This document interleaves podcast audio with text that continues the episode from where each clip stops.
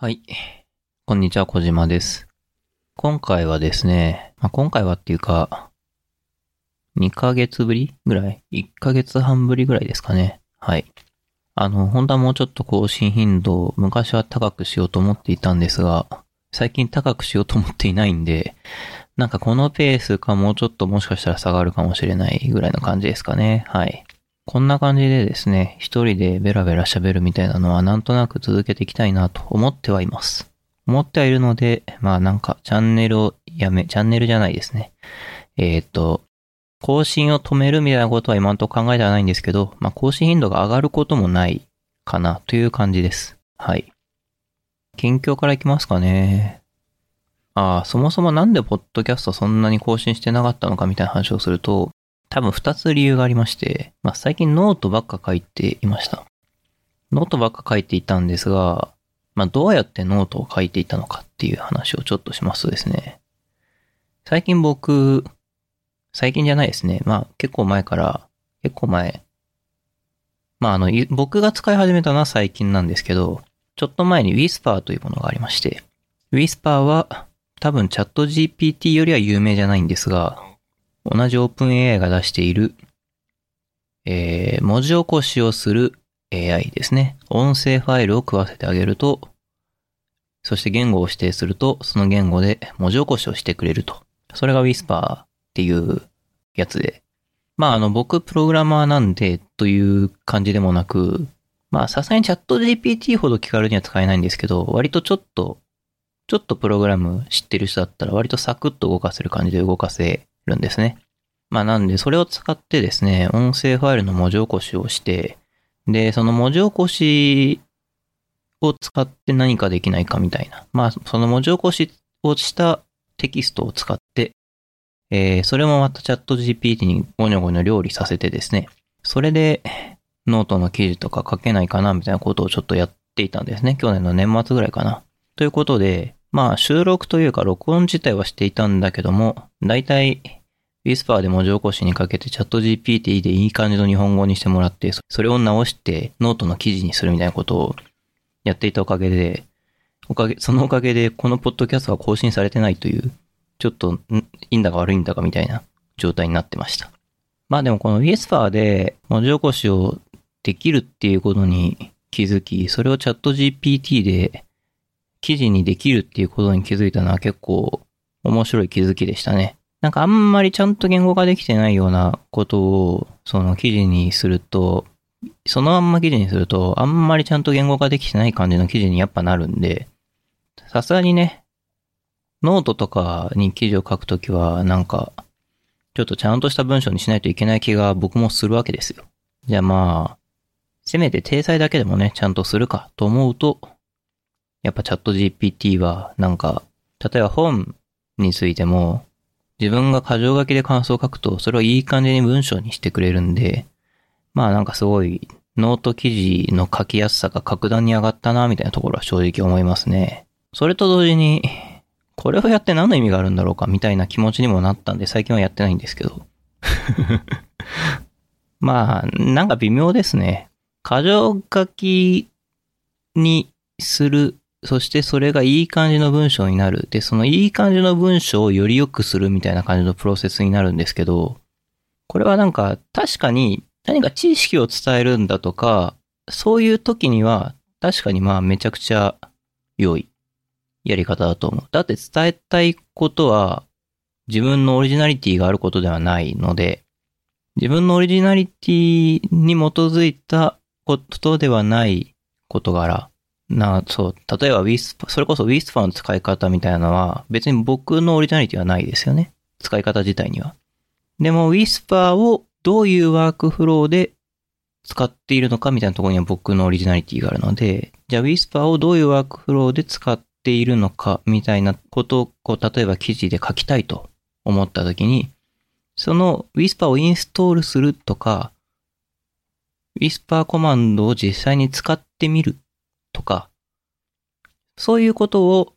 この部分は生成 AI で作らせるみたいなことをやるのには、なんかすごくいいなと思った。けど、ワークフロー全体はどういう考えで作ったのかとか、そのワークフローをすることによって、なんかどういう部分が楽になるのかとか、なんかそういう自分の感想とか、自分の本当にオリジナリティがある部分を、とりあえずなんか、箇条書きで書いて、チャット GPT にいい感じの文章にしてもらって、その文章を自分っぽく仕上げるっていうのは、果たしてそれは自分が言語化したことになっているのかっていうのは、ちょっと自分でも答えが出ていないというか、結構微妙な線だなって思います。やっちゃダメだとは思わないんだけど、微妙なラインだなとは思いますね。実際なんかあんまりどんなノート記事書いたかよく覚えてないんですよね。うん。あの、自分がゼロから書いた記事はどんな駄作であろうとも、まあ、なんとなく覚えていたりするもんなんですよ。なんか見れば思い出すというか。見てみたんだけど、他人が書いた記事っぽいな、みたいな感じを、その自分、最近、最近っていうか年末ぐらいに書いてたノート記事に対して自分はやっぱりそういう感想を持っていますね。まあでも不思議なことに、そういう自分は全然思い入れがないなって思えるような記事に、すごいコメントが一つついたりとかしてて、勉強になりましたって言われて、そっかって思いました。はあ、そうか、俺が自分で書くよりもチャット GPT に書かせた方が勉強になる記事が書けるんだなっていうことが分かりました。はい。まあそんな感じなんですが、まあノートばっか書いちゃってたし、というのもあり、ポッドキャストも置き去りだし、ニュースレターも置き去りになってしまっていましてですね、改善したい。ポッドキャストはまあ、しょうがないというかあれですけど、ちょっと音声媒体なので、まあ、細々と、コツコツと、ゆっくりと続けていけばいいかなと。まあ、あくまで自分がやりたいからやってるだけですしね、と思ってるんですけど、まあ、ニュースレターはな、なんか、一年せっかく、ほぼ毎週みたいな感じで続けていたから、まあなんかいろいろあって毎週っていうのが、1月まだ多分更新できてないんですけど、まあ、2024年初ニュースレターを1月中には書きたいなと思ってはいますね。はい。まあじゃあなんで書けてないのかっていうと、単純になんか、なんでか知らないですけど、最近忙しくってですね、おかしくないですか？あの、あ、おかしくないですかっていうのは、僕ですね、まああの今、在籍はしているんですが、有給消化期間中で1月31日付で退職するんですね。とある会社を。このポッドキャストを継続して聞いている方はご存知だと思いますけど、まあ、とある会社を退職しますと。で、まあ、結構前から有給消化期間なので、暇なはずなんですよ。転職活動はしなきゃいけないんで、転職活動で忙しいんだったらまだわかる。まだわかるんだが、なんか転職活動以外でも、ゴニョゴニョ活動していて、あれ？なんかおかしいなってぐらい なんか日々予定があるっていう。まあ、ある意味充実しているとも言えるんですけど、まあそんな感じでですね、充実しているの内実の一つに RSGT2024 に行ってきたというものがあります。あの RSGT っていうのはリリージョナルスクラムギャザリング東京の略で、まああの地域ごとのスクラムコミュニティの東京版っていうや感じですね。なんか直訳すると多分そういう感じなんですけど、リージョナルだから地域っていうよりかはなんかもうちょっと広い感じかな。まあ、とにかく、えー、スクラムアジャイルコミュニティの中では結構大きなイベントのうちの一つに行ってきました。3日間やってて、僕オフライン参加してきたんですけど、あのオフラインチケットが飛ぶように売れて、手に入れるのが大変みたいな、なんかそういう感じのイベントでして、そもそもそういう感じのイベント、勉強会みたいなものがこの世にあるのかっていうことで驚いたんですけど、まあなかなか楽しかったです。飲み会とかも行ったりしましたし、セッションとかも聞いてですね、いやー、そうですね、俺もこういうことができたら、もっと良い人間になれたなみたいな気持ちに3回ぐらいになりました。うん。3回ぐらいになりましたね。もっと良いソフトウェア開発をするためにはもっと良い人間にならなければならないなっていう気持ちをちょっと新たに、あの、前からそう思っていたんですけど、改め、より、より強くそう思うようになりましたね。このイベントに行って。やっぱり僕は、なんか、これちょっとちゃんと言語化してできてないんで適当に言うのあれだと思うんですけど、やっぱり僕、なんかアジャイル開発っていうのはある程度進行だなと思っていて、何を良いとするかっていうことに対して、アジャイル開発をしている人っていうのは、これを良いとする。それが良いという前提で物事を考えるし、その良さっていうのを実現するためであれば、結構あらゆる努力を払うっていう前提があると、個人的には思っているんですね。あの、もちろん理屈でも説明されると思うんですよ。そうですね。例えば実際現実不確実な、不確実性の高い現代社会において、経験主義っていうのがあるので、遠い未来をいきなり予測して、その遠い自分が予測した未来に対して着地するためにリソースをコントロールするっていうのが、まあ割と現代のビジネスにおいて行われていることだと思うんですけど、そうじゃなくて、現在が、現在地があって、いまあ1スプリントなりにを進んで、その進んだ結果の実績をもとに、ちょっと先の未来を考えていく。それを積み重ねていくことによって、まあ予測を、予測の精度を上げていくとか、なんかすごい適当に言ってますけど、結構適当に言っている自覚はありますけど、まあそういうことがまあアジャイル開発のまあ大原則だと思うんですね。経験して、その経験に対して、えー検査して、で、じゃあまあそれの言い悪いっていうのを適用して、えー良くしていったり、いいことは続けたりっていうことをやる。でもなんか根本的にそれをやるためには、なんかいい人間にならないとできない気がしているんですよね。これはなんか完全に僕の全然言語化できていない感覚的な話なんですけど、で、いい人間を集めなきゃいけないと言っているわけじゃないんです。いい人間にならないといけないって思って、その、アジャイル開発をやろうとしている人が。いやー、なんかそんな思いをさらに強くしましたね。まあなんかこれはすごい変な話ですけど、なんかあの場にいる人たちはいい人しかいないんですよ。まあだ、だからそう思ってるわけでは全然ないんですけど、やっぱりアジャイル開発をやろうなんて思う人はいい人なんだなっていうことも同時に思いましたね。はい。もう一個どうでもいい話をすると、人生30年ぐらいやってきてですね、何かを選ぶってことは何かを選ばないってことなんだなっていうことに、ちょっと本気で気づいたというか、改めて強くそう思いまして、最近やってることは、最近僕なぜか知らないんですが、意思決定機関にあるんですね。まああの、さっき言ったように、その仕事を決めているんですよ。仕事を決めてもいるし、まあ仕事以外でもなんかいろいろありまして、まあこの職場を選ぶとか、まああるいはこの人を選ぶとか、この店を選ぶとか、まあなんかいろいろ人選びってあると思うんですけど、人？まあ意思決定ってあると思うんですけど、こういう何か選ぶときに、絶対に逆に言うと別の何かを選んでないですよね。まあそうですね。例えば、ダイエットしたいと思ったとして、近くのジムに行こうって選ぶと、当然ですけど、遠くのもっと設備がいいジムとか、